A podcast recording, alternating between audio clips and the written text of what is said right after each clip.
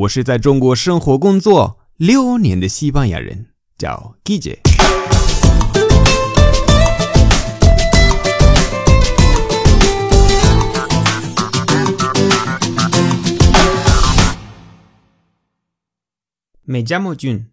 Nací en el año 86 y soy profesora de español. En primer lugar, me gustaría contaros un poco sobre mí.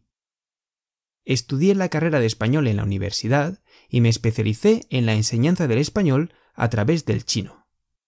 Me gradué en 2014 por la Universidad de Qingdao.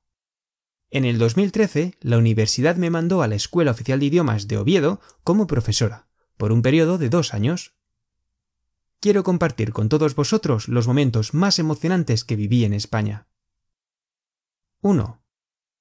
Cuando empecé a enseñar chino, yo era la única china de toda la escuela. Tenía 100 alumnos en total, cinco clases de 20 alumnos. Cuando ya tuve confianza con mis alumnos, uno de ellos me dijo, Jun, antes de que llegaras pensaba que serías amarilla, que tendrías la piel como la de un limón. Pero al verte me di cuenta de que no eres tan amarilla. Tienes la piel más o menos del mismo color que nosotros. 2. Iba a Madrid a pasar la Navidad con una amiga. Como eran fiestas, el autobús que me tenía que llevar a la estación de trenes no venía, y en cuarenta minutos iba a perder el tren. A mi lado había un padre que también esperaba el autobús.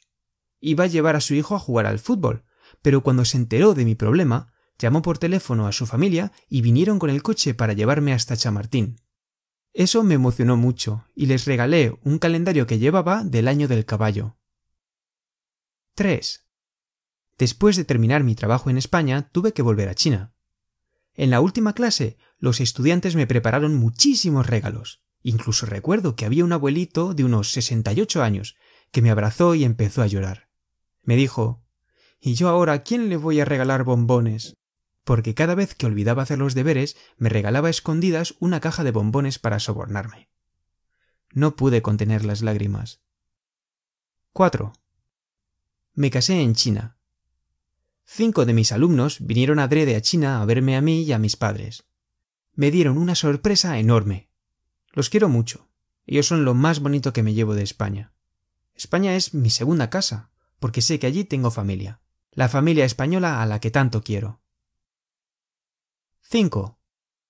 En España tengo una estudiante muy jovencita. Se llama Nora, y es la hija de una de mis estudiantes. Nora se convirtió también en mi amiga y actualmente sigo en contacto con ella. Tiene cinco años y estudia chino conmigo. Y sabe cantar muchas canciones en chino. 6. Justo antes de volver a China, mis alumnos y el resto de profesores me prepararon una fiesta de despedida. Todos sabían que me gusta mucho comer dulces y me llamaban Jambiona. Por eso cada compañero me preparó un dulce. Y yo venga a comer y llorar.